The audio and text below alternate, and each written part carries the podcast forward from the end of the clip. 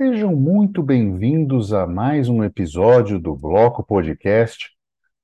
E no episódio de hoje nós vamos falar do Bitcoin e a reserva e a revolução da reserva de valor. E comigo tenho ele, Felipe, um investidor descentralizado. Tudo bem, Felipe?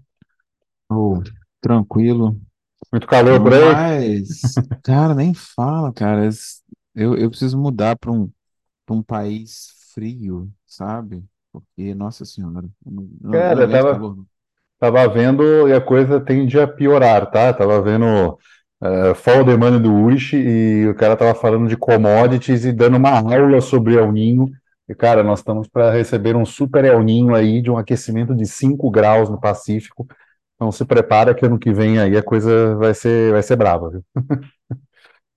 Ah, nem fala, mas tá bom. É, tirando esse calor aqui, o, o mercado tá no inverno, tudo Ah, muito é. fraco. Por enquanto ainda tá, né, cara? Mas esse episódio, né, fala um pouco sobre isso, É, mas é, eu lembrei do calor que tá fazendo e resolvi dar essa, esse pequeno à parte.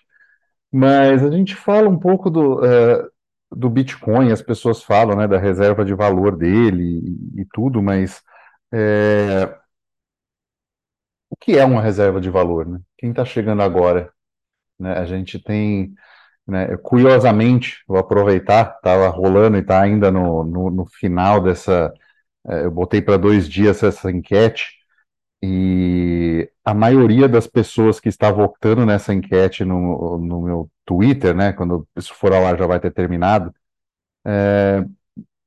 disse que está no Bitcoin, né? Então, assim, ó, 56% estão no Bitcoin há menos de três anos.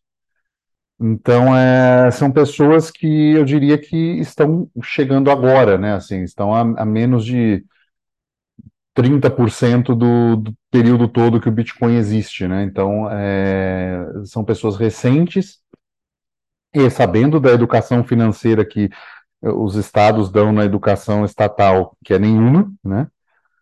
É nula, é, Nula, é, né? é É negativa, né? desserviço que eles É, fazem, na é. verdade.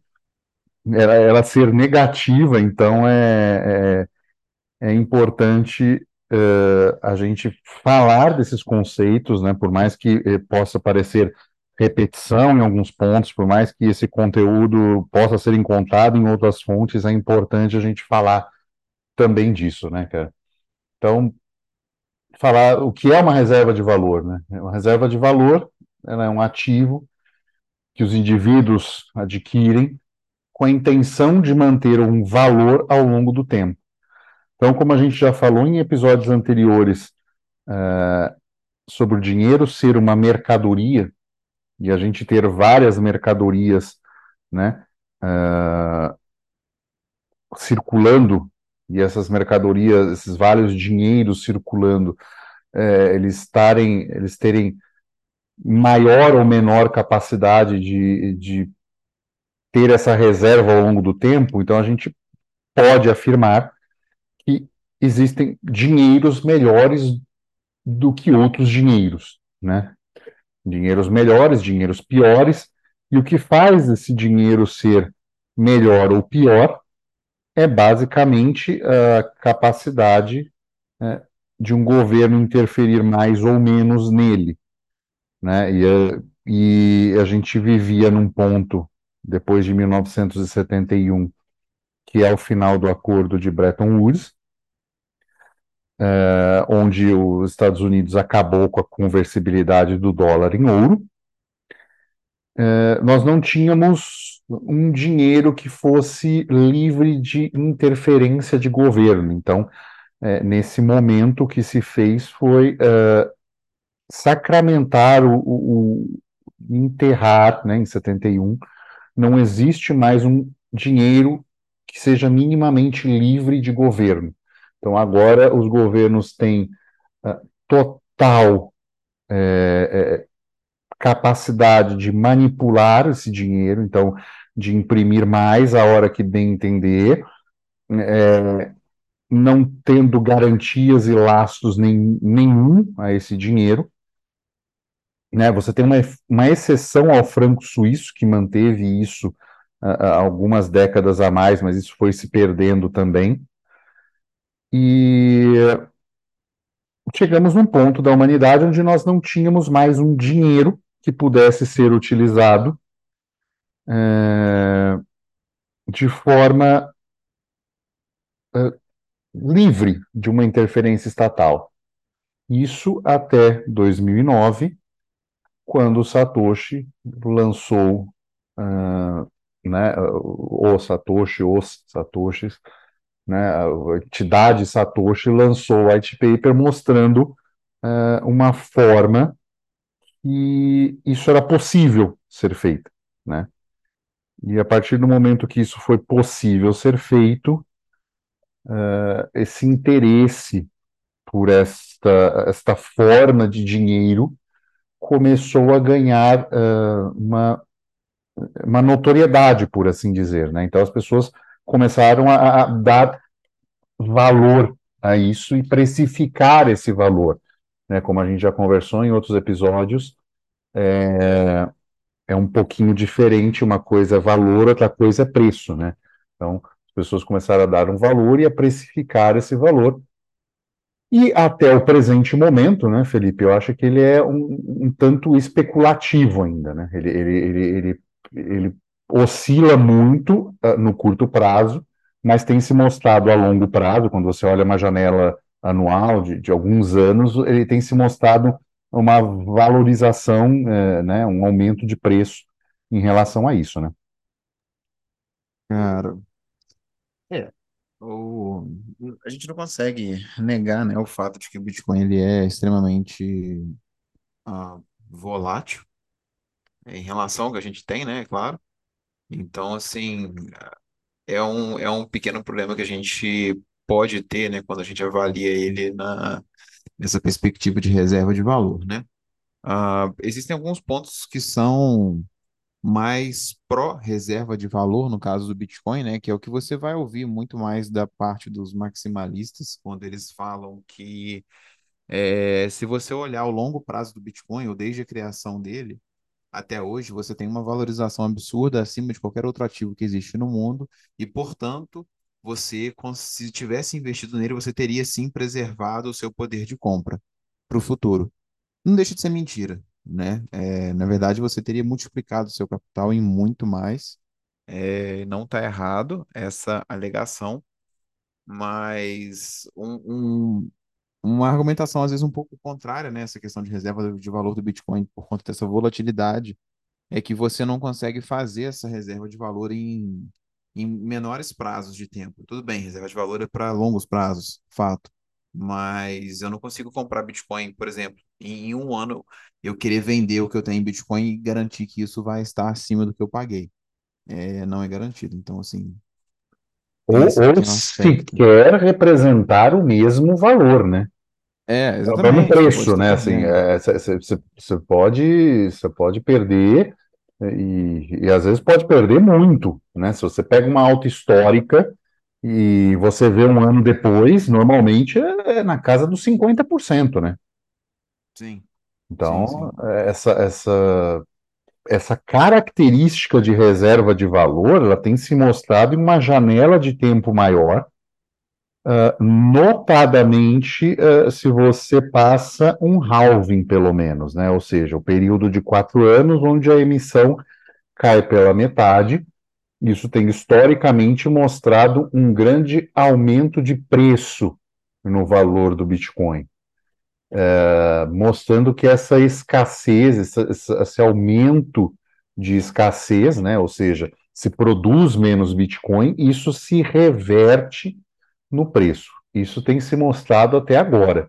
Existe garantia que isso vai acontecer agora no próximo, que, né, que vai chegar no começo do ano que vem? Não tem. Né? Isso é uma coisa importante de se dizer que as pessoas estão tentando ignorar, né? Cria-se esse, esse, esse, essa situação, né? Assim, só porque tem um halving significa que vai valorizar? Não, né? Recentemente tivemos o halving do, do Litecoin e aconteceu um enorme nada, porque, porque as pessoas não dão o valor que dão ao Litecoin, dão ao Bitcoin. Então, é, é, é é isso é que é importante dizer, não é uma, não é uma valorização por protocolo, é uma valorização pela ação humana, né? Acho que é importante É, isso. é, exatamente. Eu, eu acho que a gente tem que ver a questão do halving ah, como a mesma coisa que o ano virá, né? O ano vai virar e aí a nova data vai ser zero um zero um do ano novo que entrou. Todo mundo acha, né, que se você fizer é, é, várias, várias promessas e vários, várias metas de fim de ano e virar o ano com a camisa de tal cor, você vai ter isso no outro ano. Cara, não. É, o halving é a mesma coisa. O halving é só um acontecimento já programado, assim como o ano vira, o halving vai acontecer. E não significa que vai valorizar. Da mesma forma que não significa que você vai, você vai ter prosperidade, que você vai passar o ano de cueca verde. Então, assim, é, é a mesma coisa. Mas, não É, é. excelente comparação, cara, é muito bom. Eu, eu vou patentear. É, mas, enfim, é, é mais ou menos isso, sabe? É, é a mesma situação. A gente tem, historicamente, ah, essa relação de que halvings têm trazido esse aumento nos preços, etc.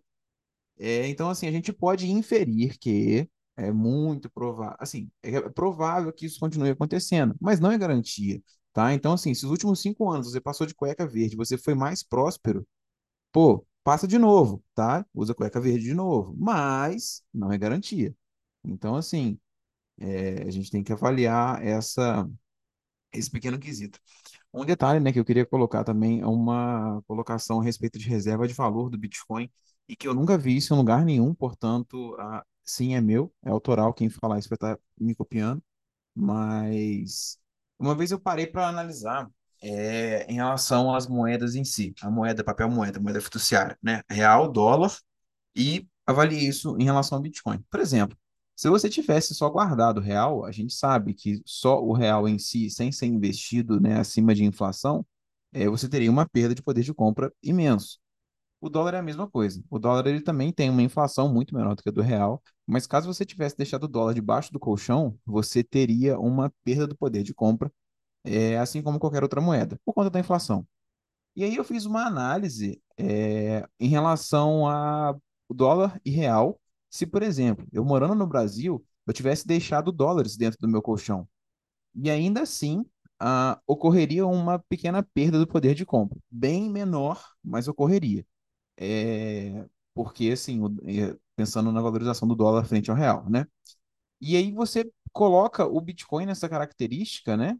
É, e você vê o quanto que o Bitcoin ele é de fato algo superior a isso tudo em termos de valorização e ah, tecnicamente uma potencial reserva de valor, pelo fato de que o Bitcoin você não precisa colocar ele num título público que rende acima da inflação dele igual você faz com o real ou com o dólar. Você não precisa comprar um ETF, um, um S&P 500 ou um tesouro Exatamente. direto do Bitcoin para você garantir, né, que a, a valorização dele mantenha o poder de compra dele, mesmo que ele tenha uma inflação hoje que a gente sabe, né, que é a, a- o Block Reward aí. Então, assim, é, isso é um, um um argumento a favor do Bitcoin que, se você for avaliar e você for analisar isso para outras moedas do mundo afora, o que eu não fiz essa análise ainda, mas vou fazer, faloei, né, na verdade, é, muito provavelmente o Bitcoin é a única das moedas que existe aonde você consegue ficar apenas na moeda sem precisar investi-la em algo que dê à moeda mais inflação e ainda assim manter poder de compra. Então, assim, algo a ser avaliado. É, assim, para a gente mostrar uma janela temporal, se a gente for olhar a alta histórica de 2017, nós estamos num bear market em 23, num valor maior, num preço maior já, né? É, então, se a gente for comparar essa janela de tempo de dois halvings, a gente já está já, já há uma, uma, uma- um aumento de preço em relação a isso, né? Mesmo no momento que a gente está dizendo, né, um momento delicado no mercado, está um momento instável, né? Existem uma série de coisas uh, interferindo diretamente no preço do Bitcoin.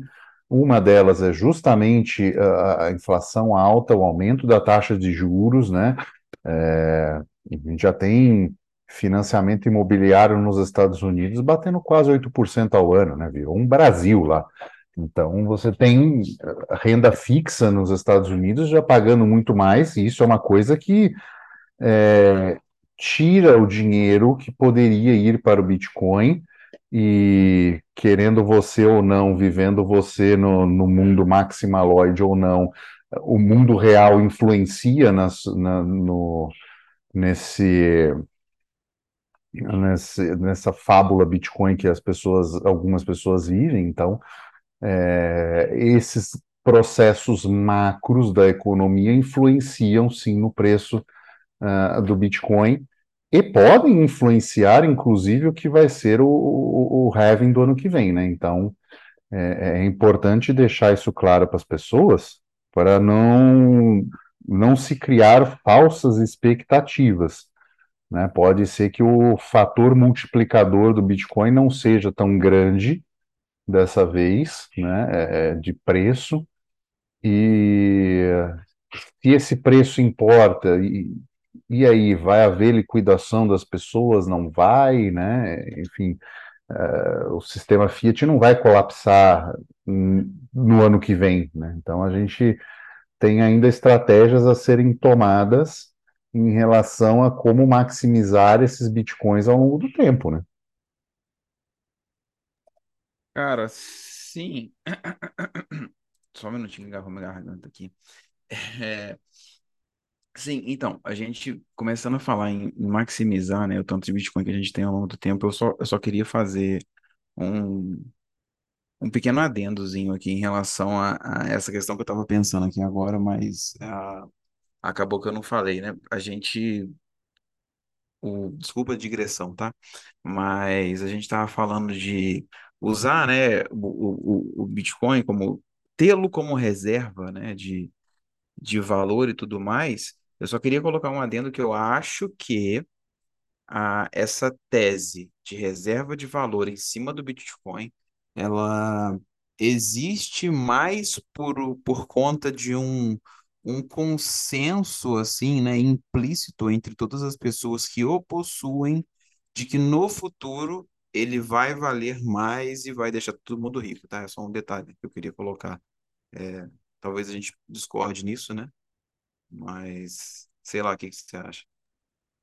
Cara, assim, uh, eu acho que toda coisa que não se tornou ainda dinheiro, porque não faz sentido você vender dinheiro, né? É, não faz sentido você abrir uma, uma banquinha na, na feira escrita assim, vende-se euro, vende-se real, né? Não faz, é, claro, sendo a moeda corrente, né? Não, não estamos falando de serviço de exchange. Não faz sentido essa venda, né? Então, enquanto o Bitcoin não se tornar dinheiro corrente, é, sim, ele, ele deve ser liquidado em algum momento, né? Esse hold eterno, ele é eterno até o momento em que isso te der, né, der uma vida estável para você, e aí você pode usar parte disso para investir e ter mais bitcoins, enfim, mas entendeu o, critério geral que eu quis dizer, né? Então, é, é, é por isso que, eu acho válido esse episódio de hoje, é que se torna uma reserva de valor, né? As propriedades de algo que torna uma reserva de valor, né? Eu acho que é, é esse o, o, o, ponto, né? É o que precisa, né? Porque a gente teve o último, quase ninguém estava nascido, que era o ouro, né? Assim, não é da minha geração, eu não vi o ouro é, sendo lastreado como moedas, poucas, né, quem nasceu antes de 71 não viu, né, tem que ter nascido antes de 71, tem que ter trabalhado nisso, então assim, já são os boomers, por assim dizer, que viram uma economia disso e viram isso ruir depois, muitas vezes não entendendo, né, porque a educação em termos de economia não não piorou ao longo do tempo, ela sempre foi inexistente, né? Então, é, não é que não foi uma coisa que não é igual à educação formal do resto, que houve uma piora gradativa, ela simplesmente nunca houve em termos financeiros, né? Então, é, é eu acho que aí é um ponto que, que é válido a gente trazer. O que, que é uma reserva de valor? Algo se torna uma reserva de valor. Primeiro, ele precisa ser escasso, ou seja, não pode ser fácil fazer mais, né? Não é como a gente tem as moedas fiduciárias, onde fala assim, não, vamos dar um auxílio e criar aqui, ponto, tantos trilhões de dólares e vamos mandar cheque para as pessoas pelo correio. Isso não é escasso. Isso torna uma, uh, esse dinheiro, essa mercadoria dinheiro, algo muito mais uh, fácil de se adquirir, e isso sendo fácil de se adquirir, uh, não, não se torna ele escasso, se torna o oposto de escasso, se torna abundante, e se ele torna abundante algo, ele perde o valor que ele tem, né? Então é, é tem um pouco da tem um filósofo aí que ele fala das pamonhas e aí você, tudo que você queria na vida era comer uma pamonha, aí você vai lá e come a pamonha, puta, uma delícia, aí você começa o sacrilégio de comer a segunda, já não é o mesmo gosto. E aí, quando você está na vigésima pamonha, você quer morrer, né? Você não quer mais ver pamonha na frente. Então é, é, é um pouco disso, a coisa perde o valor quando ela deixa de ser escassa, né? E outra coisa importante de uma reserva de valor é ela ter durabilidade, então ela precisa durar ao longo do tempo, né? É, um papel ele não é exatamente a melhor forma de algo durar ao longo do tempo, porque o papel oxida, perde as características dele, é, é fácil de, de, ser perecível, se molha, umidade, muito contato, né? então ele perde isso, e é por isso que o ouro representava essa, essa riqueza, essa reserva de valor, porque o ouro não oxida, não se deteriora ao longo do tempo, né? não enferruja, então ele mantém esse valor por séculos ou até milênios. É isso que fez com que o sal deixasse de ser dinheiro, né? Por exemplo, Sim. É, em alguns lugares frios, a manteiga era usada como moeda de troca, só que aí você vai, você sai do lugar frio com a manteiga no navio, você chega lá na Índia, não tem mais dinheiro, e aí? É, você troca pelo dinheiro de lá, que era, que era a, a pimenta preta, né? Que virou um é. tempo mas, assim, aquilo se, é, é, é, uma coisa interessante a gente avaliar, né? Por que, que isso era utilizado como dinheiro? Apesar de ter uma menor durabilidade, tinha uma escassez, porque não eram produzido muito, e as pessoas, e aí entra o terceiro ponto que é interessante, é a aceitação. Ou seja, eu aceito isso, uh, é um consenso geral que isso tem valor, isso representa valor para mim, e eu aceito trocar isso por produtos, por outros produtos, por serviço, por uma série de coisas. Né? Então, é, é, é importante esse esses três pilares: a escassez, a durabilidade e a aceitação. É, fazendo um pequeno parênteses, né? Vou falar assim, mas a, a durabilidade, então por que, que tinha um papel moeda? A durabilidade se perdia ou era menor em relação a isso, né? por causa do padrão ouro, né, ele, o, o, o, papel ele entrou como uma forma de ser fácil portabilidade, ou seja, era muito mais fácil você comprar com um papel que era um certificado de ouro, né, então dizendo assim, olha, neste banco tem este ouro depositado e você agora é dono deste certificado de ouro, é só ir lá pegar, né, do que uh, eu levar o ouro né, para fazer as minhas compras no mercado algo assim. Então, é, é, é por isso que se, se, criou o papel moeda, mas é, a durabilidade do ouro né, estava garantida na sua custódia lá no banco, né? Então era você estava trocando praticamente era um, era um certificado que aquilo realmente existia. Né? Essa é uma diferença importante de dizer, né? Isso aí, só um adendo, outro adendo, foi o início do fim do padrão ouro, que eu tenho naquele livro do, do Rothbard lá, do, que o governo fez com o nosso dinheiro, né? Ele começa a mostrar que ah, os governos começam a ver que as pessoas preferem transacionar usando o papel, né, e não o ouro em si, exatamente porque é difícil de você portar ele, né, e movimentar às vezes grandes quantias e fazer a custódia e garantir de que aquele ouro é de fato verdadeiro. E E fazer pequenos, lá na, fazer pequenos pagamentos também, né? Isso, exatamente. Você não consegue fracionar ele, né? E você, ah, não, deixa, deixa lá na casa de, na casa de moeda e tal, que é mais fácil, né? E aí que houve o início, né, do Estado vendo, hum, eu vou pegar essa casa da moeda aqui para mim, a partir de agora ela vai ser estatal, que eu comando ela. É, ó, qualquer outra casa da moeda aí não pode existir, tá, gente? É proibido por lei, toma aqui a lei. É pro seu bem, tá? É segurança. Exatamente, né? Porque eu tô, eu tô pensando, obviamente, no bem de todos vocês, né? Meu querido gado. É, e aí foi o início, né? Exatamente dessa fase onde o papel moeda começa a ser mais usado, o ouro fica guardadinho ali, e dali para perder o lastro foi um pulo. Sim, sim. É, é, é- é esse, é, esse, esse caminho se abriu, né, por uma característica do ouro, né? Porque não é fácil você fazer liquidações com ouro, não é fácil transportar ele no espaço, né? E aí que a gente vem com características do Bitcoin e do ouro, né? É, que a gente pode comparar, né? A escassez. Bitcoin e ouro são escassos, ambos são escassos. A diferença é que o ouro pode se encontrar uma jazida gigantesca de ouro, pode uh, minerar ouro no espaço, enfim, a tecnologia pode uh, criar mais ouro, e ao contrário do protocolo do Bitcoin, que foi feito e desenhado por 21 milhões de unidades, né? 20 milhões, 99999, enfim, mais próximo a 21 milhões. É, Max, vão, vão ficar confusos nesse momento. É, é, não é, não é exatamente 21 milhões, é um pouquinho menos, né? A gente arredonda. teremos 21 milhões. É, né? Se tiver, tá errado. Se tiver, tá errado, né?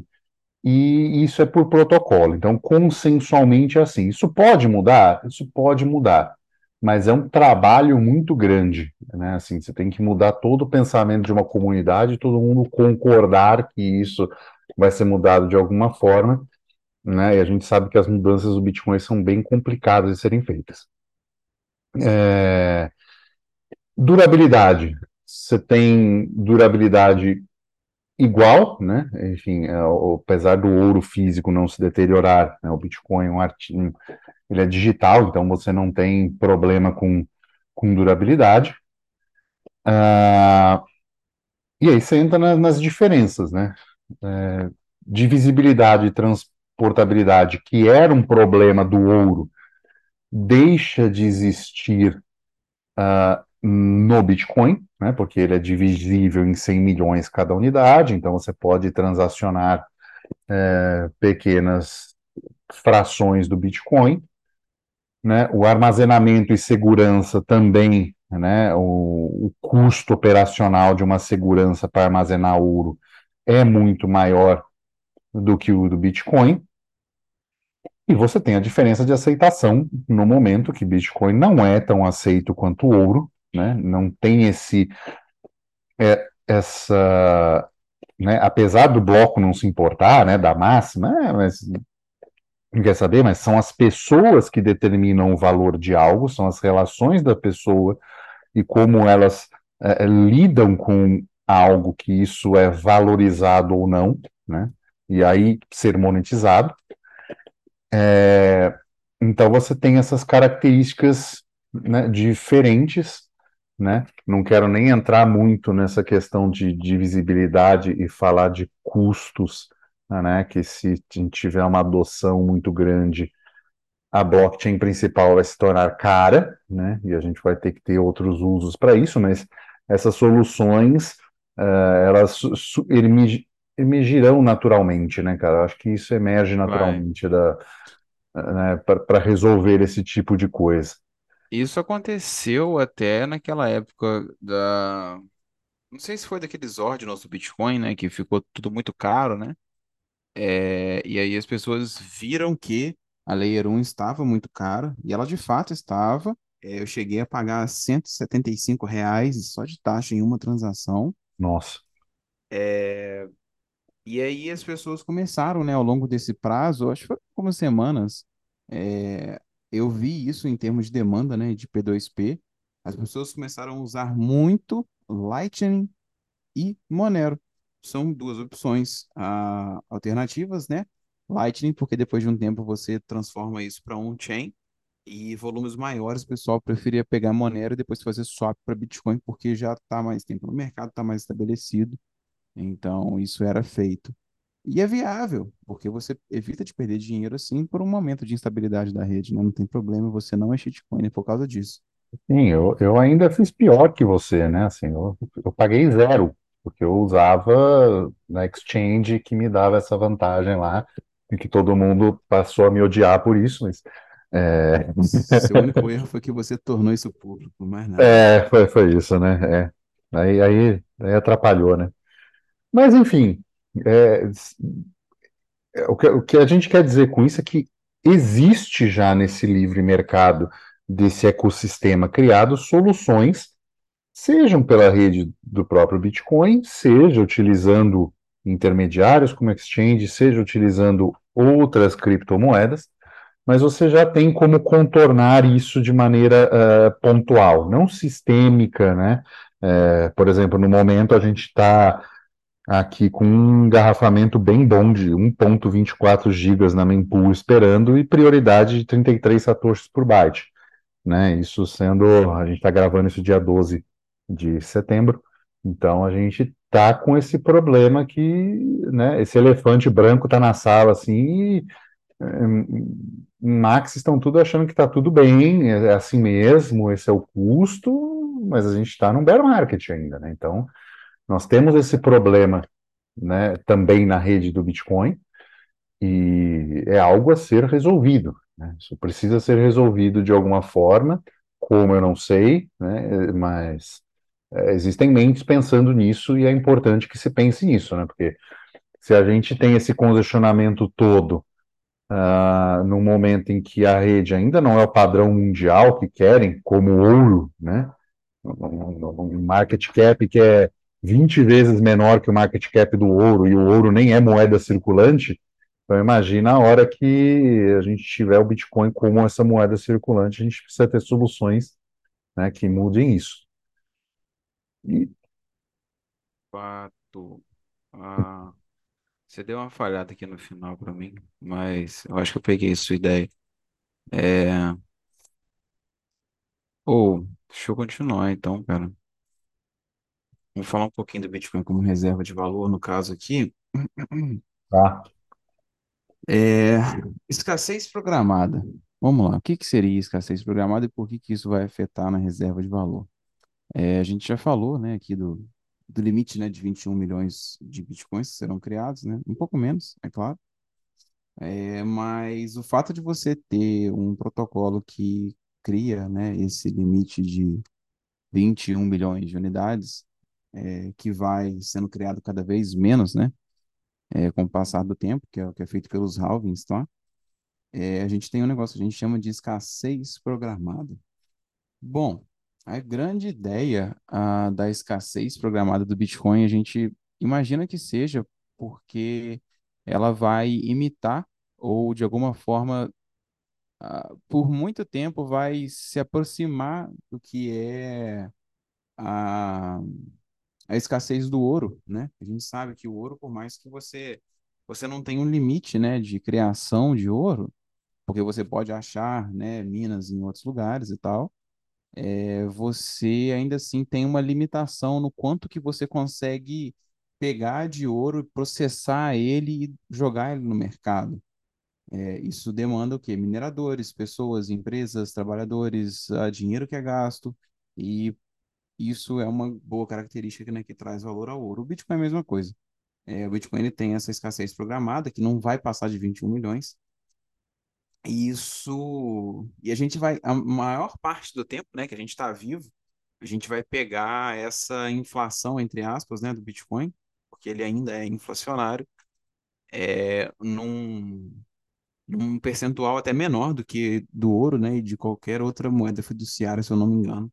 Então, assim, em tese a gente tem uma, um, tipo assim, essa escassez, né, que é programada, vai, em tese, manter o poder de compra da moeda, ainda mais trazendo relação com aquilo que eu havia falado mais cedo, né, de que você não precisa investir no tesouro direto do Bitcoin, né, para manter esse poder de compra. E tem, e tem só uma coisa, né, que você falou, e talvez possa ser, eh, as pessoas que estão chegando ouviram isso diferente. É, sim, o Bitcoin ainda é inflacionário, né? É importante a gente dizer, porque às vezes você fala assim, não, é deflacionário, deflacionário. Não, não é, ele ainda é inflacionário, ele ainda está crescendo a uma taxa de 6,25 bitcoins, que o halving vai vir para diminuir para 3,75, né? É, é, não, ao contrário, 3, 6,75 agora, e... Puta, agora eu confundi, peraí. 6,25 agora e É, agora é 3 pontos. 6,25. É, é, é. Então, isso vai cair pela metade.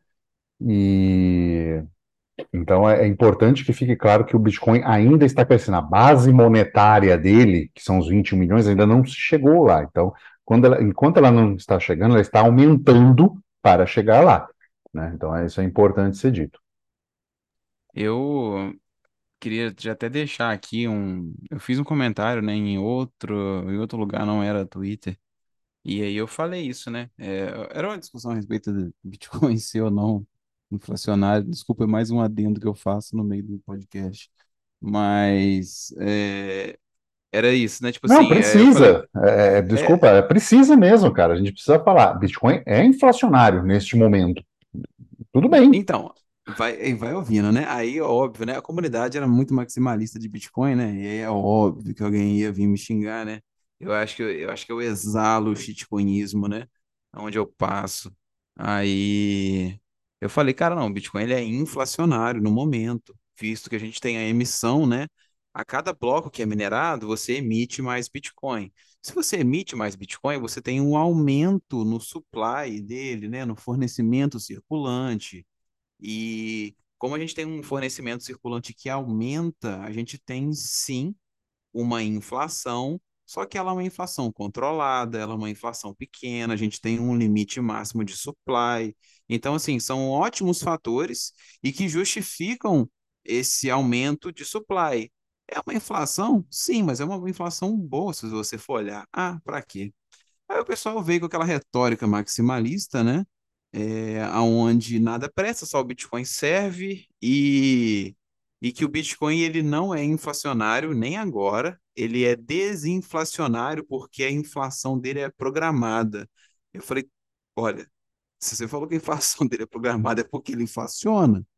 Aí o cara, não, você tem que ver que isso não é uma emissão igual é emissão de, de moeda fiduciária, é uma emissão programada, ele apenas libera tokens conforme o, o, o, o- como é que fala? O algoritmo dele.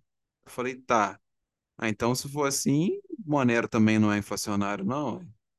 Ele só libera tokens de acordo, de acordo com o, o mecanismo dele e pronto. Esse zero vírgula seis Monero que vai ser minerado aí o resto da vida aí ad infinito, então não é inflação, é o que que é? Aí pronto, né? Aí é óbvio que eu sou bloqueado e coisas do tipo, mas assim, é, nenhuma dessas retóricas vai esconder o fato de que o Bitcoin ele é inflacionário hoje. É, é, é importante que, que cheguem esse debate e entendam essa teoria que a gente está falando, justamente para evitar cair nesse discurso, né, assim, de, ah, não é inflacionário, ah, é deflacionário, ah, é não sei o quê.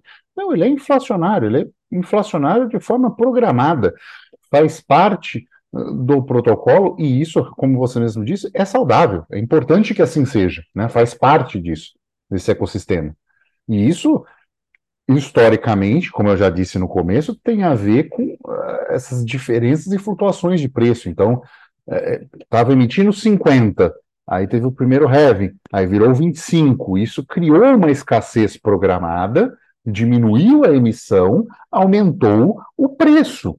Por quê? Porque as pessoas deixaram isso assim, não estava tão, já não era mais tão fácil adquirir, Então, isso é importante é, se pensar. É esse o conceito que a gente está trazendo aqui, e é esse o conceito é, importante de, de, de, ser propagado, né? Porque eh, as pessoas estão distorcendo um pouco, né?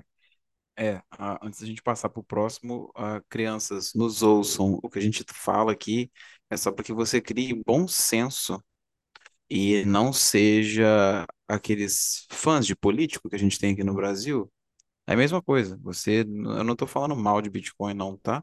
É só uma discussão que impede com que você fique, né, com aquele véu ou com aquela, aquele tapa, tapa burro, sei lá, aquela porra que burro põe, tapa olho do lado assim, sabe? É Antolhos, como é Antolho, o, o... Essa... como é que é o nome dele? O Diego Collin fala isso muito bem, até fui ver o que era Antolho. Eu sempre falei viseira, mas o nome também é Antolho, achei lindo. Então, é mais ou menos isso. A gente só não quer que vocês fiquem muito bitolados, né, com as coisas, não é só referente a Bitcoin, é referente a tudo, tá? Ethereum, Monero e o que for. Então, assim, é, da mesma forma, você não tem que vangloriar político, você tem que discutir a política. É a mesma coisa para cripto, tá? Enfim, vamos seguir. É, ainda falando do Bitcoin como reserva de valor, a gente falou da escassez programada, o que é importantíssimo que ele tenha e que sugere com que ele mantenha é, valor ao longo do tempo. Na verdade, eu acho até que ele vai agregar valor ao longo do tempo. A gente entra agora no segundo ponto, que seria a imutabilidade e a segurança. É, uma das maiores coisas que o Bitcoin apresenta e que eu acho maravilhoso é essa, talvez, não é, não é imutabilidade, mas assim, é muito próximo disso. A gente sabe, né, que para você conseguir fazer uma alteração na rede do Bitcoin, uma alteração significativa, você tem que passar por muita gente, muitos nós, muitos mineradores, e é muito difícil, né, com que essas mudanças ocorram no Bitcoin. Isso, olha só que engraçado, isso é até uma crítica que o pessoal do Monero traz em relação ao Bitcoin, é o fato dele ser muito dificilmente mutável. É, e aí eles falam que isso gera obsolescência na rede. Eu já não acho que gera obsolescência.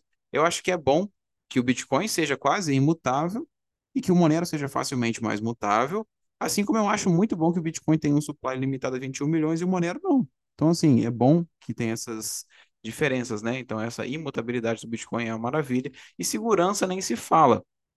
De toda e qualquer blockchain que existe, o Bitcoin é a mais segura. Indiscutível, indiscutível. E se ela deixar de ser, eu fico com dúvida em relação a todas as outras que tem para frente, tá? Então, assim, é... É, é um bom ponto de vista. Realmente fica. É, se, se a segurança do Bitcoin, por alguma coisa, por algum motivo, começar a cair, é, se coloca o conceito de criptomoeda em xeque, né? Cara, de- é, exatamente. Deixa eu tornar público um negócio aqui que eu acho que eu nunca falei em nenhum outro lugar. O único argumento para o qual eu não tenho um contra-argumento a respeito do Bitcoin é uma coisa que eu acho que foi o Ralph Finney que falou que nenhuma outra criptomoeda pode substituir o Bitcoin como primeiro lugar. Porque aqui substituir ela vai sempre ficar na dúvida se ela será de fato a, a próxima que é top ou se ela vai ser substituída de novo. Quem substituir o Bitcoin não interessa. Você perde a credibilidade no Bitcoin em todos os outros que vierem depois.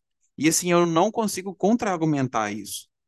Eu acho que isso é uma verdade mesmo. Se você tirar o Bitcoin do posto de primeiro e você colocar, por exemplo, Monero, que é uma coisa que eu gosto, eu já perco credibilidade nos dois eu não consigo mais manter a credibilidade que eu tenho neles, porque o Bitcoin é o Bitcoin, e se ele for em algum momento substituído, ou tiver a segurança dele é, é, é, abalada, que seja, eu já perco a credibilidade em tudo que vem para depois disso.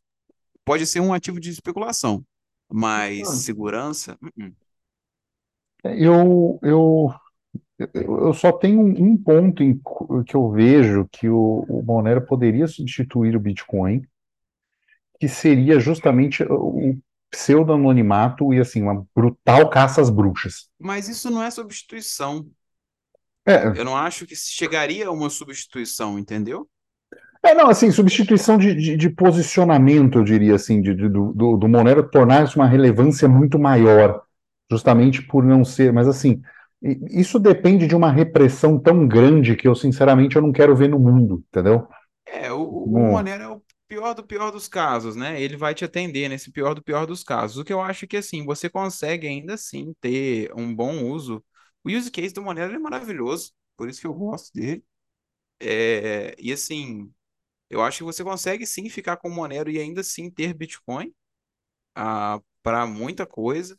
E mas algumas coisas mais pontuais você vai preferir usar Monero porque ele pode ficar mais ah, à margem é porque ninguém consegue rastrear. É muito mais fácil. E aí você pode deixar, às vezes, é, é, grandes. Tipo assim, o imóvel das criptomoedas é quem? É o Bitcoin. E aí você vai ter o Monero ali como a, a ação ou tesouro direto, sabe? Sim, sim. Então você faz mais ou menos essa gestão das coisas. É, eu, eu, eu, faria dessa forma. Então, assim, não é uma substituição, entendeu? De É um tudo. Você, complemento, né? é, É um exatamente. Acho complemento com uso, é, com aquele uso específico, né? É, Sim, faz, faz mais sentido. exatamente. Porque você, você pode usar os dois. Por exemplo, para transação, não tem por que você usar Bitcoin on-chain para transação, todo mundo ficar vendo seu dinheiro, sabe? Não faz sentido você usar Monero, pô. E aí depois, no futuro, eventualmente, num lugar, numa situação onde você consegue, de fato, fazer um swap de Monero para Bitcoin, porque você quer guardar em Bitcoin, aí beleza, você pega e faça, né? Use o método PAC, link na descrição, para você Sim, conseguir fazer isso e manter privacidade. Mas, né, é, eu acho que dá para você ter os dois. assim.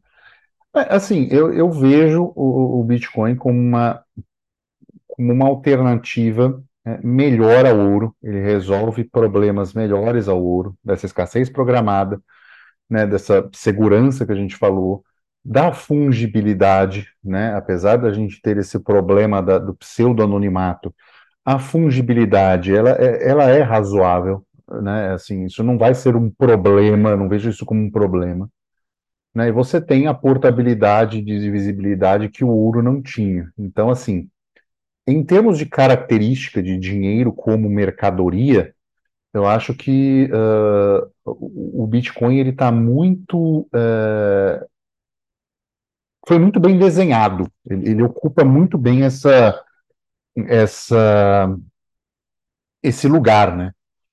Então eu, eu- vejo isso, eu vejo isso com bastante entusiasmo, né? Eu não sei, eu não sei como essa circulação vai se dar exatamente. Eu acho que realmente vai ser em camadas é, onde é, a, a custódia, né, a soberania seja limitada para que a velocidade das transações seja aumentada.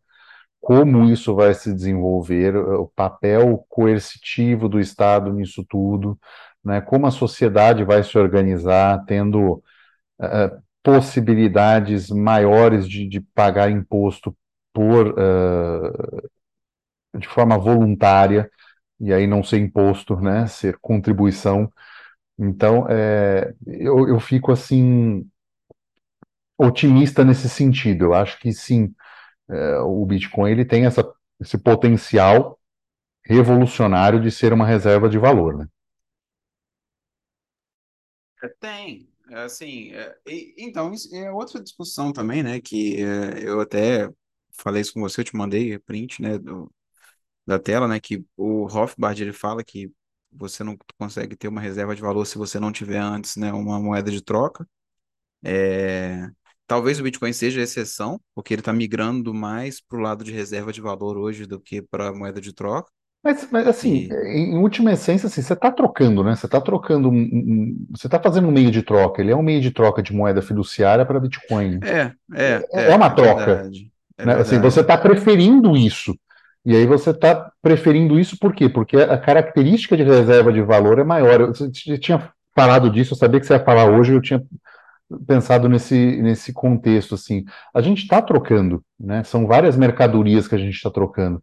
A gente está preferindo, né? Quando a gente faz uma, uma coisa dessa, uma compra dessa, a gente está preferindo, se a gente está pagando em dólar, a gente está preferindo o Bitcoin ao dólar, a gente está preferindo o Bitcoin ao real, né? Então a gente está fazendo essa troca com as moedas fiduciárias do mundo inteiro por enquanto. Isso tem mostrado uma reserva de valor e também características de um ativo especulativo, né? Porque essas subidas e curto prazos voláteis mostram que ainda é pequeno para ser para que não garanta um preço né, ao longo do tempo. Então, é, é, essa especulação tem sido parte também, né?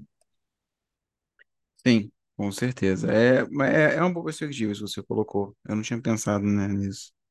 Mas, enfim, é, é. Tal- talvez o futuro ainda melhore. Porque, tipo assim, pulando, eu acho que a gente não falou ainda de portabilidade e visibilidade, não agora, né? Como uma característica de reserva de valor do Bitcoin, até porque as duas são. Bitcoin é facilmente portável, facilmente divisível, mas enfim, passando um pouquinho disso, eu só queria falar um detalhe, que a, a volatilidade dele, se você for olhar, né, no longo prazo, é, eu até lancei isso lá no meu artigo do, do Substack, é, ela tem diminuído, tá? Só um, assim, um detalhe, né, que talvez agregue, né, talvez ajude nessa utilização, né, do Bitcoin como moeda circulante, né? E vai, e vai acabar afetando também, né, o uso dele como reserva de valor, etc, né? É só um pequeno detalhe. É, Ah, sim.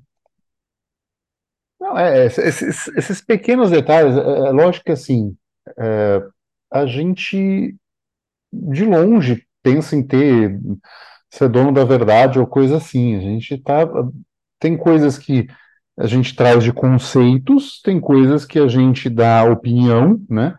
E é importante, assim, é uma forma de pensar, é, é, entender que tem pessoas que pensam diferentes, tem pessoas que pensam e agem diferente, e é, é e tudo isso está fazendo parte desse ecossistema, e é por isso que parte disso que o preço varia tanto, né? Porque tem sim, pessoas com ideias e, e usos completamente diferentes do Bitcoin. A gente olha ele como uma reserva de valor, uma possível moeda do futuro. Tem gente que vê isso como a única salvação e, e- e vai impor isso ditatorialmente se poder tiver, assim tiver para isso, né? E, e quem não comprou antes, cada um compre no preço de, que merece. E se você não comprou agora, você que sofra, porque esse é o seu lugar, porque você não viu o que eu a verdade que eu vi. né? Você tem essa diferença. E você tem gente que simplesmente olha e fala assim: ah, tá subindo agora, né? É, ah, tô olhando aqui no gráfico, talvez suba, vai lá, faz um aporte milionário e, e tem influência em cima do preço do mercado, de tão grande que esse aporte é, porque o mercado ainda não é tão grande assim. Né? A gente está falando em 20 vezes menor do que o ouro. Então, qualquer mudança de valor em relação a isso, a flutuação do valor é é mais alta. né? Então, é importante a gente deixar isso claro, né? é coisas que só o tempo vai resolver, eu diria. Com certeza. Acho que é, é é esse o tempo, e, e talvez é um tempo que a gente nem veja, né? Dependendo da é, janela de tempo. é, verdade. Ah, Acho que é isso, né? Vamos cara, ver a noticiazinha. é, vamos ver a notícia. Então, eu acho que vai encaixar, vai encaixar bem. Eu vou, eu vou ler a chamada. Estamos tentando transformar o Bitcoin em uma rede de pagamentos glo- global, diz ex-presidente do PayPal. Excelente notícia. É...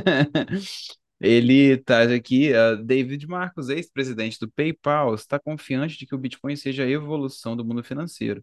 Aí ele fala sobre a empresa dele, que usa Lightning, blá blá blá. É, é, ele falou aqui que ah, ah, o entrevistador, né, ele jogou como argumento, né, aquele negócio que o Max fica falando, que ele tem é, incerteza se o Bitcoin vai de fato se tornar uma moeda, porque ninguém quer gastar os seus Bitcoins para comprar uma pizza ou outros itens, porque todo mundo acha que o preço vai dobrar no futuro. E aí foi uma discussão, né, dos dois, e aí o presidente da PayPal, ele está com uma, uma empresa que trabalha com Lightning Network, aj- ajudando Lightning Network, e está tentando fazer com que o Bitcoin seja mais usado e mais adotado mundo afora, é, por conta disso, né? Então, assim, é, é é essa notícia, é essa discussão, e aí é aquele ponto a- aonde a gente diverge, né? Para quem gosta de ver a gente divergir. Sinta-se ah, estapeado virtualmente. Não tem opção de fazer isso aqui, né? Aqui no Zoom. Mas, mas eu acho que é isso. Eu acho que o que ele falou aqui é verdade. Bitcoin só não é moeda de troca porque quem compra, quem usa, o maximalista, não quer que seja, viu? Se quisesse usar mesmo, estaria usando. É, estaria, né, fazendo disso. Tudo bem, pode valorizar no futuro? É, fato, mas é uma perspectiva, né? É, talvez, eh, se você for olhar até o pessoal lá em Rolante, né, esses lugares que estão recebendo, né, um pessoal mais propenso a usar, ou é El Salvador que seja, às vezes esses próprios lugares vão encontrar resistência dos próprios usuários, que não querem gastar em Bitcoin.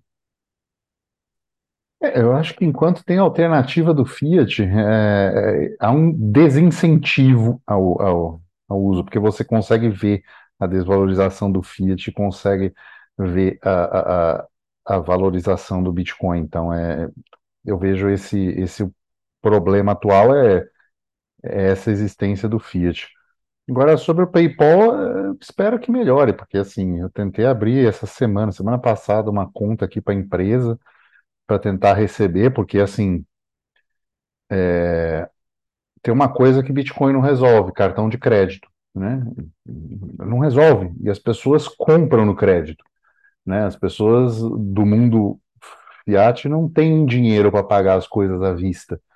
Então eu preciso de uma solução que eu consiga que as pessoas parcelem planos, enfim, médicos aqui, e, e por causa da, da, minha esposa, tudo, e, e, fica difícil. E aí eu tentei com o PayPal, mas assim, é, é bem confuso. Eu, eu tem uma página gigantesca sobre taxas e eu não sei exatamente qual é o meu caso. Entendeu? Então, assim. é, você assim, coloca na maior alíquota que não tem erro. É, você começa a pensar assim, mas assim, é uma página que deveria ser assim, tipo, você está aonde, em tal lugar, você vai receber de onde, tal lugar, você vai receber como, cartão de crédito é de um jeito, tá, tá, tá, cada um tem uma taxa, mas você coloca e aí o, o sistema geraria, porque são uma página gigantesca com um monte de taxas, ah, taxa fixa, taxa não sei o que e tal, então assim, é, se o PayPal quer fazer uma coisa para, né, como utilizar o Bitcoin para isso, talvez ele seja um dos players de grande liquidação mundial, mas ele muito provavelmente vai fazer isso em cima de valorizinhos fiat para conseguir essas taxinhas e, e afins, sabe? Talvez ele só barateie o serviço dele, mas a, a, a, grande coisa vai ser em relação a, a o usuário final vai continuar pagando em fiat e aí a adoção dele, né, é, que, ele que ele fala da adoção, não vai ser porque o sistema dele vai ser todo fiduciário. Então é, é um é, pouco também. A, a aplicação disso a gente não sabe como é que vai ser, né? Mas é... Ah, deixa acontecer. Eu acho que o tempo está resolvendo muita coisa. Essa parte do, do crédito que você falou, isso pode ser resolvido com Bitcoin, sabe com o quê? Com um smart contract. É porque não existe isso ainda, né? Para nem, para nem para nada, né? Mas quem sabe no futuro. Ah, sim, sim, com certeza. É, é, fica as perspectivas aí, né, de, de uso, né, cara? A gente tem um Taproot que não foi aceito, mas não tem uso ainda, né? Então a gente precisa, a gente precisa botar, né, a, a comunidade Bitcoin é, é precisa sentar a bunda e fazer o trabalho de casa, né? Já que aprovou o negócio, vamos dar uso antes que alguém vá lá e faça outras inscrições malucas em cima e arrebente a rede a custo de nada, né? Então é, é, é, é isso, acho que, é, acho que ainda há um grande trabalho de comunidade de Bitcoin para desenvolver, há um grande ecossistema a ser desenvolvido, e essa velocidade pode ser é, crucial no, no aceite ou não como reserva de valor como unidade de conta no futuro, porque pode ser que surja uma tecnologia superior, mais rápida, a gente não sabe, né? Então, eh, se o Bitcoin quer garantir isso, ele tem que, a comunidade tem que trabalhar para isso, né? É, com certeza. É um trabalho de formiguinha, né? Sim. Bom, então ficamos por aqui. Acho que ficou bem claro essa visão do episódio de hoje. É, se você gostou, por favor, deixe cinco estrelas, ajuda bastante a gente na divulgação, ou deixe like no YouTube se você estiver vendo isso uh, no futuro, né? Sai primeiro sempre no podcast. E uh, se gostou muito, quiser deixar uma contribuição em satoshis, envie para quinteiro@zbd.gg ou se tiver no Fonta em nosso app favorito, é só enviar direto ou compartilhar algum dos satoshinhos que você ganhou ouvindo a gente falar desse episódio, tá bom? Então, ficamos por aqui e tchau.